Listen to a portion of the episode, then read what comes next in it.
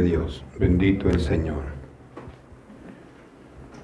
Dios le bendiga hermanos y hermanas, qué bueno que Dios una vez más nos concede este privilegio de poder estar en la casa del Señor con el propósito de darnos consejo y con estos consejos que Él nos da, nosotros podamos mejorar nuestro sistema de vida en el servicio, en la fe y en el temor en nuestro Señor.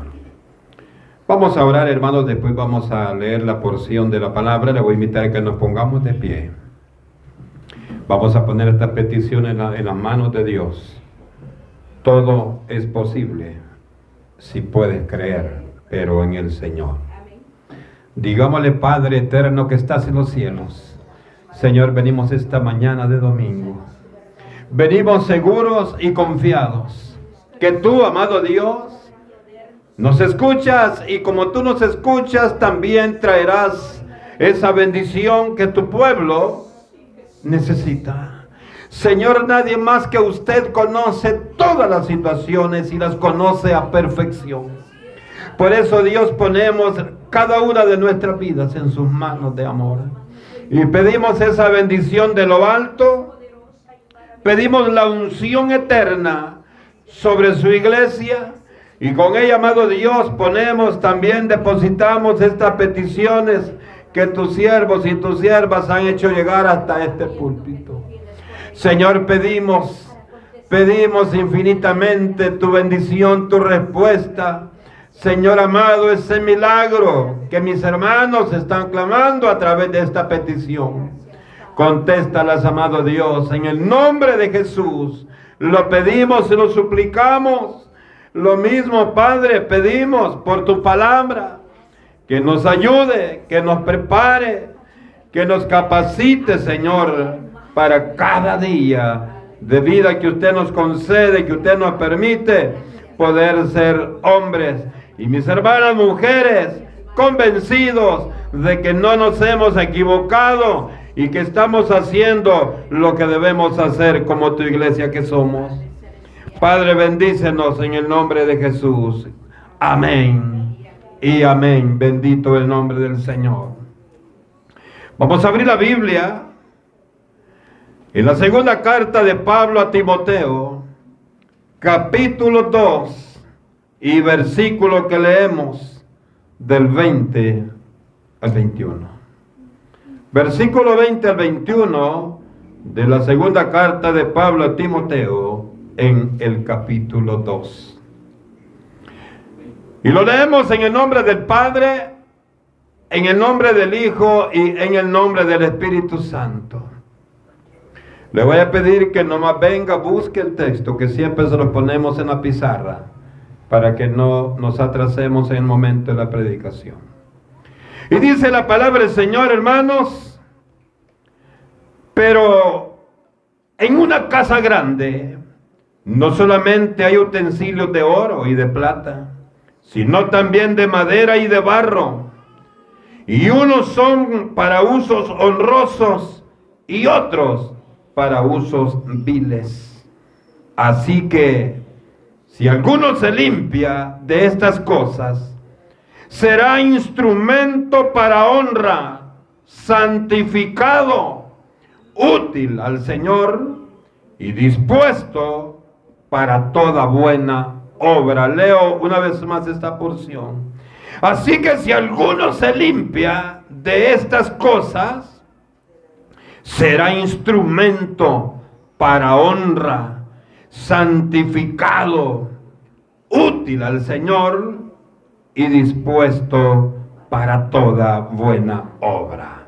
Amén. Tomemos asiento, amados hermanos.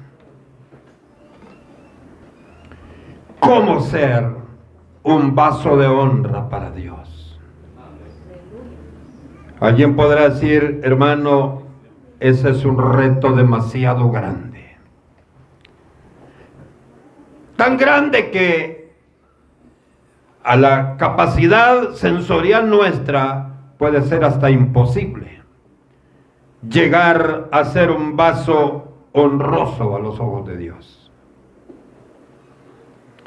Pero yo quiero decir esta mañana que no existe, oiga esto, no existe un deseo más grande en el corazón humano, en el corazón de toda persona, por supuesto agradecida con Dios,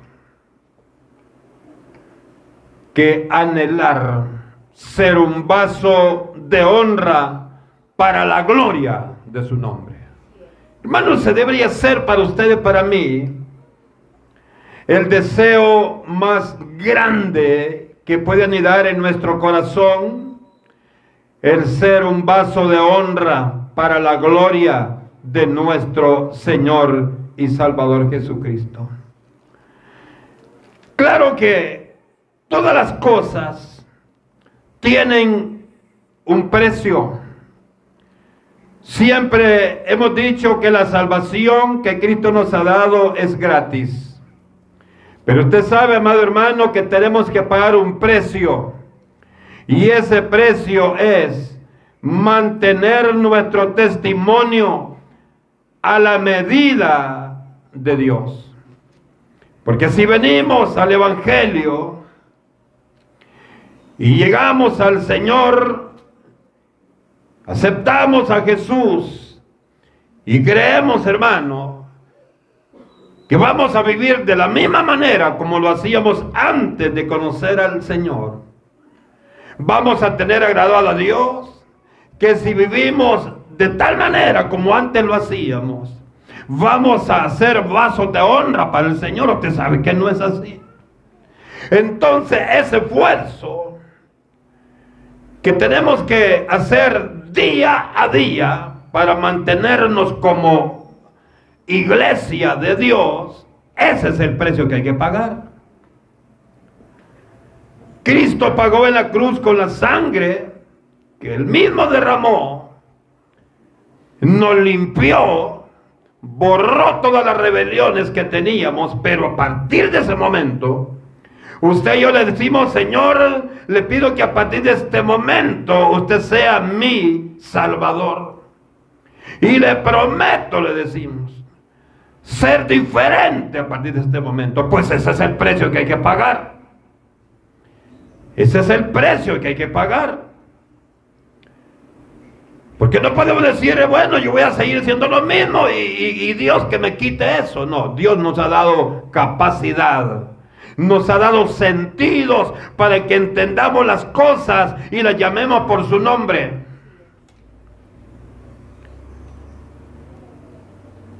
Israel recibió de parte de Dios un consejo. Y ese consejo era con el propósito de que fueran vasos de honra para Él. Ese mismo consejo nos da la palabra a usted y a mí. Porque quiero decirle que el Israel legítimo ahora somos nosotros. El Israel terrenal es la nación israelita. Pero el Israel, el Israel espiritual, o sea, el pueblo de Dios espiritual, ahora es usted y soy yo, como la iglesia cristiana evangélica. Porque dice Efesios que de dos hizo uno. Esos dos quienes son la nación israelita terrenal y el mundo gentil. De estos dos hizo uno y esta es la iglesia del Señor.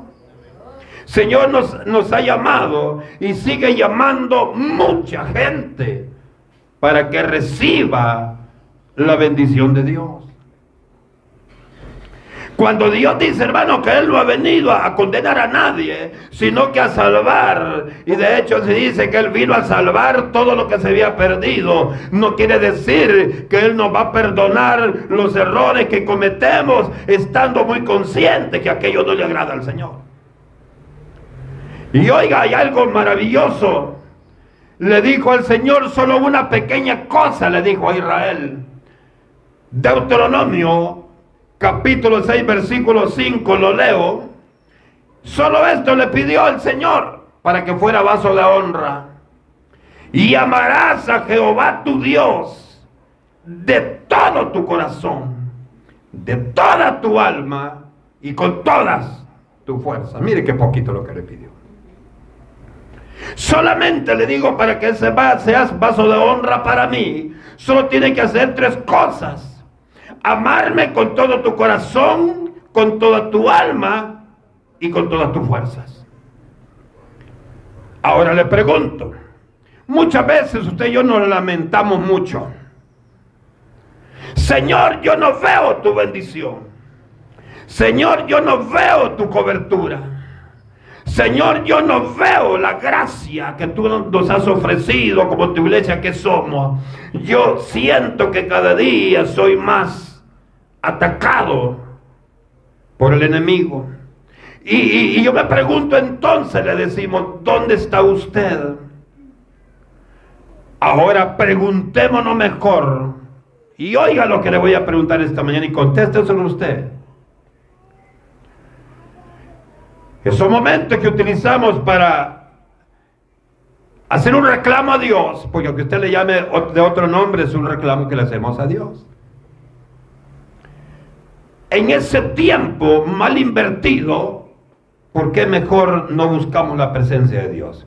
Y oiga esto, oiga esto. El que se lamenta mucho no está orando. El que se lamenta mucho no lee la Biblia el que se lamenta mucho no está apartándose de todo aquello que lo contamina. Si lo que Dios quiere, amar a Dios de todo corazón, hermano, es ver a Dios como lo que es para nosotros, como nuestro jefe, bien firme. Hermano, la disciplina militar nos enseña que si usted y yo somos soldados ante Dios, debemos de estar firmes ante Dios. Pero eh, todo aguados estamos ante Dios. Y Dios, hermano, exige de nosotros. Usted y yo somos su pueblo, dice el Señor. Entonces, ustedes, eh, ustedes hijos de la roca, ustedes quieren ser vasos de honra para mí. Hagan tres cosas nomás. Solamente ámenme con todo su corazón, con toda su alma y con todas sus fuerzas. Y ya van a ver que las cosas van a cambiar. Ya no van a haber lamentos. Ya no van a haber reclamos. Ya no van a haber, hermanos, razones ni motivos para reclamarle a Dios. Mire, siéntese, acuéstese, acurrúquese, arrodíllese si el espacio le permite y su salud se lo permite. Pero hable con Dios, hombre. Hable con Dios y las cosas van a cambiar. Hermano, yo ya pensé la petición mil veces y la respuesta no ha venido. Si es que tú esperas que la gente ore por ti y tú no estás orando. Hay que hacer las cosas en, conjunto. Hermano, pidamos que en el pueblo se ore, pero usted también no desmaye. Usted también, hermano, esté perennemente clamando, pidiendo, porque eso significa que tiene fe y confianza en el poder de Dios. Queremos ser buenos trabajadores en la empresa, pero llegamos tarde. Queremos que Dios nos vea bien con nuestros ministerios en la iglesia, pero venimos hasta que haya comenzado el culto. Eso no le agrada a Dios. Y usted sabe que eso no le agrada a Dios. Será tan falto de sabiduría, por no decir otro. Tan falto de sabiduría que usted no se dé cuenta que ahí está fallando usted. Y no está fallando. Porque al jefe no le falla. Hasta antes llega. Aquí estoy, jefecito. Pero a Dios no. Ah, es que la iglesia al Señor, Él dice que no habría condenar a nadie. Y ahí viene, está inseguro. Para el trabajo va colgado en el bus, hermano, porque le interesa que el jefecito lo vea. Pero a la iglesia, no. Y si me equivoco, discúlpenme, pero yo sé que no me equivoco.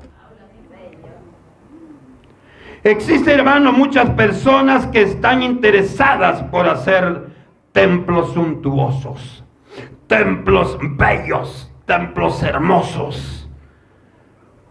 y muchas veces no son ni adoradores de Dios. ¿Se ha fijado allá por Multiplaza aquel gran templo que hay? Qué templo más lindo. Lástima que no adoran a Dios ahí. Ha invertido millones y millones en ese templo.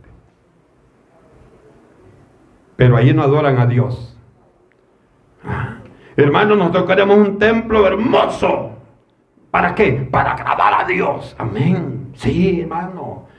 Yo tengo fe que Dios nos va a permitir. No así, ni como el de Salomón. Pero vamos a hacer un templo más amplio, más cómodo, con butacas, con aire acondicionado, con pantallas y con músicos responsables, con diáconos más responsables, con predicadores más responsables, con ancianos más responsables. Eso es lo que Dios quiere, hermano. Y, lo que pasa es que usted y yo, ay, ay, quiere hermano, que mucha piedra tira. No, yo no, ni una piedra he tirado. Lo que pasa, hermano, que el que siente el golpe es porque sabe que está trabajando mal. Si usted está trabajando bien, sea gloria a Dios, Señor, tira más fuerte. Pero cuando usted, hermano, está haciendo las cosas que no debe hacer, las cosas no van a salir bien. Aquí hay gente que no está aquí. Y tenía que estar aquí. No porque yo digo, sino porque el Señor dijo, ámeme si de veras me aman, ámeme con el corazón, con el alma y con todas sus fuerzas. Pero hay muchos hermanos que ahorita están tirados en la cama. Ah, sin vergüenza son. Sí, Ahora, usted y yo tenemos que estar siempre, hermano, con toda la fuerza en el Señor. No va a ser que el otro domingo usted vaya a estar en la misma condición. Amemos a Dios con todas las fuerzas para que esto le agrade al Señor. ¿Sabe qué pensaba, hermano? ¿Sabe qué pensaba eh, en esos eh, grupos religiosos que han hecho grandes templos, suntuosos, lujosos, que todo tienen. Aparentemente nada falta, pero quiero decirle que lo que debería estar ahí falta, que es la gloria de Dios, es la gracia de Dios, es la manifestación de Dios. Eso falta en ese templo. Ahora, aquí hay un juego de palabras que a mí me encantaba cuando lo hice. Después dije yo, Señor, qué bonito salió esto. Y es, hermano, que estas personas se olvidan que somos nosotros esos templos que Dios quiere que cada día nos esforcemos para llegar a ser verdaderos vasos que le honren en espíritu y en verdad. Los templos somos nosotros. Ahora, ¿qué templo se cree usted? De aquellos hermanos que tienen paredes de plástico. Viene el viento, lo arranca. De aquellos que son de bareque, con el tiempo la polilla se come el bambú y se cae o de aquellos que son de adobe. ¿Sabía usted que muchos de los edificios de San Salvador son de adobe? Y eso, hermano, les da... ¿De qué estaban hechos los muros de Jericó? ¿De qué están hechos tantos, hermanos? Eh, el, templo, por, ejemplo, el templo de Salomón. Eh, tantos edificios, hermanos, antiguos. Las, las pirámides más conocidas a nivel mundial, Kefra y Miserrino Hermanos, son hechos de adobe. Son hechos, hermanos, de, de material que el hombre diseñó. Pero, ¿sabe qué? Ahí está. Ahí están. Claro que encima bañados de otro material y eso les da fijeza. Ahora usted y yo, hermano, tenemos que ser de esas edificaciones que tiemblo no tiempo el volcán chaparratique, usted se mantenga firme. Usted se mantenga, hermano, seguro de que en Cristo somos más que vencedores en Cristo Jesús. Y todos lo sabemos, hermano, somos más que vencedores en Cristo Jesús. Amén. Pero usted no está buscando de Dios. Usted no está buscando de Dios. Usted no está dejando que Dios, hermano, que Dios derrame sobre usted. Porque el Señor dice, pidan. Para que reciban, pidan, pedid y se os dará. Clamen. Y si ustedes claman, les voy a enseñar incluso aquello que no es común que la gente no sepa. Te enseñaré, dice, cosas grandes. Cosas grandes que tú no conoces. Qué bonito. Sabe, hermano, cuando Dios quiere revelar algo, lo revela. ¿Sabía usted que yo como testimonio le digo, hermano, esta semana Dios me transportó a un lugar donde yo vi persecución de la iglesia y en aquella multitud que corría desesperada, corría, hermano, perseguida, que yo era uno de los que andaba corriendo. Cuando queda desesperación, hermano, en la revelación, yo me paré y pregunté y, le y dije, ¿quién? ¿A dónde estamos? Y el Señor me dio el nombre del país y el nombre de la ciudad. Y me levanté, hermano, era las 2 de la mañana, me levanté y anoté rápido. Y el siguiente día solo me levanté y vine para acá yo a buscar ahí exactamente el país y la ciudad es una ciudad de este país. Veía gente sin brazos, sin pies, sin piernas, hermano, perseguidos. ¿Y sabe cómo me ponía el Señor a mí? ¿Cómo es posible que nosotros estemos tan confiados estamos tan confiados, hermanos, que aquí no hay persecución, pero que no se nos olvide que la palabra del Señor nos dice que el diablo anda como león rugiente viendo a quién despedaza. Ah, oiga, pero también dice, hermano, que Dios nos da autoridad y que tenemos a Satanás bajo nuestros pies. Sí, mi hermano, es cierto, también es bíblico lo que usted me dice. Pero para que tengamos esa autoridad, debemos buscar la presencia de Dios eh, a toda hora. A toda hora. Pero ahora, hermano, si usted oraba un ratito, ahora se lo pasa en el Facebook. Riendo de tanta locura que hay ahí. Sí. Ahora la gente se desvela, pero en, en las redes sociales. Los hipotes se vienen a dormir a la escuela bíblica. Porque, hermano, los papás los dejan que estén ahí toda la noche viendo locura, viendo basura y esa basura le va a impedir que vea la gloria de Dios en su vida, hermano. Pero los hijos llegan a una edad, hermano, que dice, ahora yo ya puedo hacer lo que yo quiero. Bueno, no se sujetan a su padre, Dios sí lo va a sujetar. Pero yo quiero, hermano, que esta mañana contestemos la interrogante, ¿cómo ser un vaso de honra para Dios? ¿Usted quiere ser un vaso de honra para Dios? Yo quiero ser siempre un vaso de honra para Dios. ¿Y para qué, hermano? ¿Para qué ser un vaso de honra? Al final de todo los vasos siempre se caen y se quiebran y hasta ahí llegó. E espiritualmente, hermano, nuestro proveedor, el que nos alimenta, el que nos inyecta la fuerza. Él vive y permanece para siempre. Y usted y yo vamos a vivir y permanecer para siempre si somos parte de ese pueblo que todo el tiempo le vamos a alabar al Señor. ¿Sabe por qué, hermano? ¿Por qué queremos ser vasos de honra en el Señor? Bueno, porque son estos vasos los que dan testimonio de su gran poder, de su majestad y de su amor. Usted y yo somos vasos de honra. A usted lo ven y como saben que es evangélico, que es evangélica en su trabajo, quiero decirle esta mañana, si usted no lo sabía, a usted lo tiene en una casilla diferente a los demás. Hay cosas, hermano, que pueden reírse y decir, ahí viene la hermana, tranquilo, que pase. Porque saben que en usted, en mí y en todo aquel que busca la manera de hacer la voluntad de Dios, hay algo diferente, hay algo que nos separa del mundo. Hay que tener, hermano, ese cuidado. Significa entonces que para alcanzar este nivel espiritual, Debemos cada día buscar las cosas de arriba poniendo la mira en lo divino, no en lo terrenal. Nos podemos la alabanza y cantamos bonito. De arriba viene lo bueno, pero no cree. ¿No cree?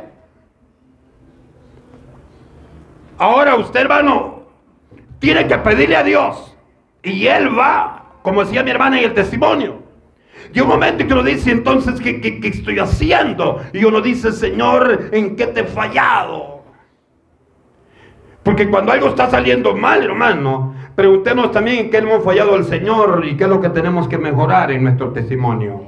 ¿Qué es lo que tenemos que mejorar en nuestra vida? Porque aunque nos miremos, hermano, aunque nos miremos santulones, el corazón Dios lo conoce. Su alma Dios lo conoce. Ahora no somos perfectos, pero también no cubiertos por esa palabra que no somos perfectos. Vamos a hacer solo locuras. Porque eso nos va a costar mucho. Esta mañana, hermano, quiero decirles que para lograr ser un cristiano útil y de mucha bendición debemos buscar la santidad, aunque entonces nos peguen la santidad. Hermano, pero eso cuesta. Sí, pero Dios es santo y tres veces santo. Y Él dice que usted y yo, para que seamos completamente vasos de honra ante sus ojos, debemos buscar la santidad. No, hermanos, que para que los viejitos no les cuesta buscar la santidad, dicen los jóvenes. A nosotros nos cuesta, pues sí, apártense del, de los celulares, hombre, les va a ayudar mucho. Metan más Biblia, lean Biblia, lean palabra, dijeran palabra. El Señor a varios de los profetas le dijo, coman. Y lo hicieron comer, lo hizo comer el rollo del libro. Y dice Maica que al principio le parecía amargo, pero después dulcito como que era miel de abeja. Ay hermano, yo quiero de un solo sentirlo dulcito. Ese es el problema, pero es que no avanzamos. ¿Saben? Lo amargo es el proceso, el precio que hay que pagar. Ese es el precio que hay que pagar. Oiga, Hermano, debemos vencer toda tentación que toca las puertas de tu corazón y mi corazón. Debemos vencer, hermano, ese toque que viene de afuera y eso nos va a ayudar, ¿sabe para qué? Para limpiarnos de todo ese problema, de toda esa inmundicia que existe todavía en nuestro corazón. Yo siempre le digo al Señor, Señor, limpia nuestra mente, nuestro corazón. ¿Por qué? Porque del corazón vienen las malas palabras. Hermano, hay hijos de Dios que todavía dicen palabras soeces con su boca. Gloria a Dios, hay una palabra fea. ¿Cómo se pone a creer usted eso, hermano? De un chorro no puede salir agua amarga y agua dulce. Bien es agua dulce o es agua, agua amarga. Aunque muchos somos amargos, pero Dios nos va a endulzar. Porque Él tiene toda esa capacidad. Dios, hermano, puede hacer esa obra transformadora en nosotros. Todo tiempo Dios está dispuesto Pensaba, hermano, que de tiempos bíblicos y después de la iglesia primitiva, el, periodo de la iglesia apostólica, hermano, siempre han habido hombres que buscaron ser vasos de honra y hombres que buscaron ser vasos de deshonra también. Pero usted y a mí, hermano, los de deshonra ni nos preocupemos por saber quiénes fueron. Pero de honra sí. Y, hermano, y hagamos más grandes el listado con nuestro nombre ahí con nuestro nombre. El trabajo en la obra de Dios es extenso, por lo tanto, Dios quiere que cada uno de nosotros, oiga, seamos un instrumento, un vaso de honra, para que aquellos dones que Dios ha derramado sobre nosotros sean eh, fructificados y tengan frutos que sí determinen lo que realmente somos para la gloria del Señor. No se trata, hermano, de decir yo amo al Señor, sí, hermano. Yo amo a Dios. Y Él lo sabe, pero también sabe que no está haciendo la voluntad de Dios. Esforcémonos. Esforcémonos. Esforcémonos. El mundo tiene que saber que usted y yo alabamos a un Dios que es real y que su alabanza es literal. Que su alabanza es literal, que es literal. Hermano, que lo vean de rodillas para que usted diga, yo amo a Dios. Que lo vean de rodillas para que digan, no, este hermano sí está buscando la presencia de Dios. Tenemos que ser sabios en el Señor. Si usted y yo, hermanos, somos limpios, si usted y yo nos edificamos en el Señor, ¿sabe qué va a pasar? Vamos a ser bien usados en el Señor. Vamos a ser bien usados en el Señor. Hermano, yo nunca tengo una revelación de Dios. Nunca tengo una visión, pues ya le vamos a traer al Señor el Hades. Y va a decir, mira, mira, aquí va él, viene para todos los que no hacen caso. Tal vez ahí se le pare el pelo y dice, ahora sí voy a buscar de Dios. ¿A quién de nosotros no le gustaría hacer un vaso de honra? Yo, pero yo pienso que le digo, hermano, le gustaría hacer un vaso de honra. Amén. Hermano, usted, amén. Hermano de deshonra, eh, aunque quiera decir amén, no lo dice porque no le conviene. Porque muchos hermanos, muchos estamos siendo vasos de deshonra. Y por eso el Señor siempre habla. El Señor, alguien me decía hace, unos días, hermano, porque el Señor ya no habla mucho en la iglesia es que ya se cansó de decirnos que lo, que lo busquemos, Leo. Ya cuando lo busquemos, el Señor, ahí sí nos va a hablar, nos va a decir, vaya al fin, hijos, me hicieron caso. Siempre nos va a hablar. Dios siempre nos va a hablar. Hermano, muchos de los que estamos aquí y de los que nos ven y nos oyen a través de las redes sociales, quizás nos estemos preguntando, hermano, pero ¿cómo puedo ser un instrumento fiel que honre y glorifique el nombre de ese Dios grande y poderoso. Lo que necesitamos es determinar que toda clase de maldad esté fuera de nosotros, hermano. Eso que usted siente que es maldad, sáquenlo. Yo le voy a decir una cosa y usted sabe que lo que le digo, le voy a decir es cierto. Muchas veces cometemos cosas y sabemos que no son buenas. Y primero volteamos a ver, Perdóname, Señor. Ahí después me reconcilio. Es porque estamos conscientes que aquello que vamos a hacer no le agrada a Dios. Y acuérdense, hermano, ese texto que no debe olvidarse. Cuando dice la palabra que cuando usted y yo cometemos algo consciente de que aquello es contra la gloria de Dios, dice que se nos va a ser contado por pecado. Se nos va a ser contado por falta. Nuestro corazón tiene que ser íntegro para Dios. Hermanos, nuestro corazón debe ser íntegro para Dios. No se trata de decir, hermano, yo fui evangelio hace como 10 años, pero mi nombre no se ha borrado, allá está todavía. Ya lo vio usted. ¿Ah? No, Dios no quiere eh, evangélicos de historia. Yo creo, no, no crea, crea en Dios. Crea en el poder de Dios. Creamos, hermano, que si estamos buscando de Dios, si Dios estará con nosotros, Dios estará siempre a la par y al cuidado suyo y mío. No, hermano, que yo sé que el ángel de la guarda anda conmigo. ¿Cuál es el de la guarda? Es Dios el que nos cuida. Dios el que está con usted y conmigo. Oigan esto, para que la excelencia del poder sea de Dios y no de nosotros que estamos atribulados en todo tiempo, no nos angustiemos por cosas que podemos cambiar tomados de la mano de Dios. Podemos estar angustiados, pero no estamos derrotados, hermano. Podemos también estar sentidos desamparados, pero no estamos desamparados. Porque Dios ha dicho, yo estaré contigo todos los días hasta el fin. Lo que quiere, hermano, que estemos conscientes. En 2 Corintios 4, 8, 9 nos dice esa palabra muy interesante. Pero finalmente, hermano, preguntémonos, ¿qué tipo de vaso soy yo? Concluyamos. ¿Qué tipo de vaso soy yo? Pregúntese usted. Ah, con todo lo que el Señor nos ha esta mañana, entonces, ¿qué tipo de vaso soy yo? De honra, esfuércese para que sea de honra.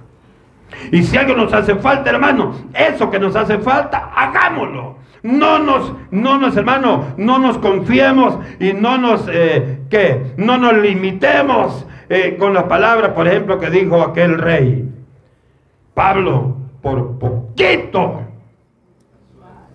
me persuades. Como que dice, el Señor sabe que ya casi estaba para entrar. Eso no vale para el Señor, hermano. Eso no vale para el Señor.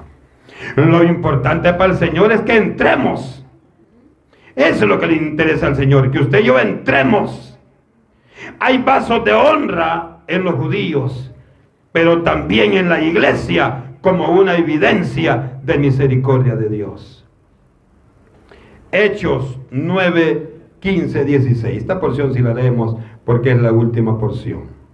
Hechos capítulo 9, versículo 15 y 16. Lo leo hermanos y dice la palabra del Señor. El Señor le dijo, ve pues, porque instrumento escogido me es este para llevar mi nombre en presencia de los gentiles y de reyes y de los hijos de Israel. Porque yo le mostraré cuánto le es necesario padecer por mi nombre. Esta mañana Dios te habla a ti, me habla a mí y nos dice, oiga bien, el Señor ahora nos dice a nosotros, porque instrumento mío son ustedes. Instrumento mío son ustedes. Oiga, yo los he escogido. Yo los he escogido, dice el Señor. ¿Para qué? Para que hablen, para que no cierren su boca, para que hablen, pero que hablen cosas buenas, cosas que edifiquen a que las escuche. Dice el Señor, maravilloso, dice, el Señor le dijo, ve porque instrumento escogido eres tú para llevar mi nombre en presencia de los gentiles y de reyes y de los hijos de Israel. Porque yo le mostraré cuánto le es necesario padecer. Hermanos, si Dios nos tiene aquí esta mañana, si Dios nos tiene en este lugar esta mañana, es porque Él nos ha llamado con un propósito. Dios quiere que usted y yo a través de las diferentes eh, prédicas, de los diferentes consejos que Dios trae a nuestra vida, nosotros vayamos puliéndonos y nosotros vayamos siendo instrumento para la gloria y la honra de aquel que nos llamó para darnos vida y vida eterna. Busquemos, busquemos ser vasos de honra, mis amados hermanos. Busquemos ser vasos de honra. Mire, a partir de este día, hagamos menos lo malo que hacemos. Tratemos hacer las cosas malas lo menos posible y aumentemos haciendo las cosas buenas, porque esas nos van a permitir ser vasos de honra que le sirvan y le glorifican al Dios de los cielos. Cerremos nuestros ojos, porque solo de esa manera vamos a vivir confiados en que Dios estará contigo y conmigo en todo momento. Oramos al Señor, Padre nuestro que estás en los cielos, gracias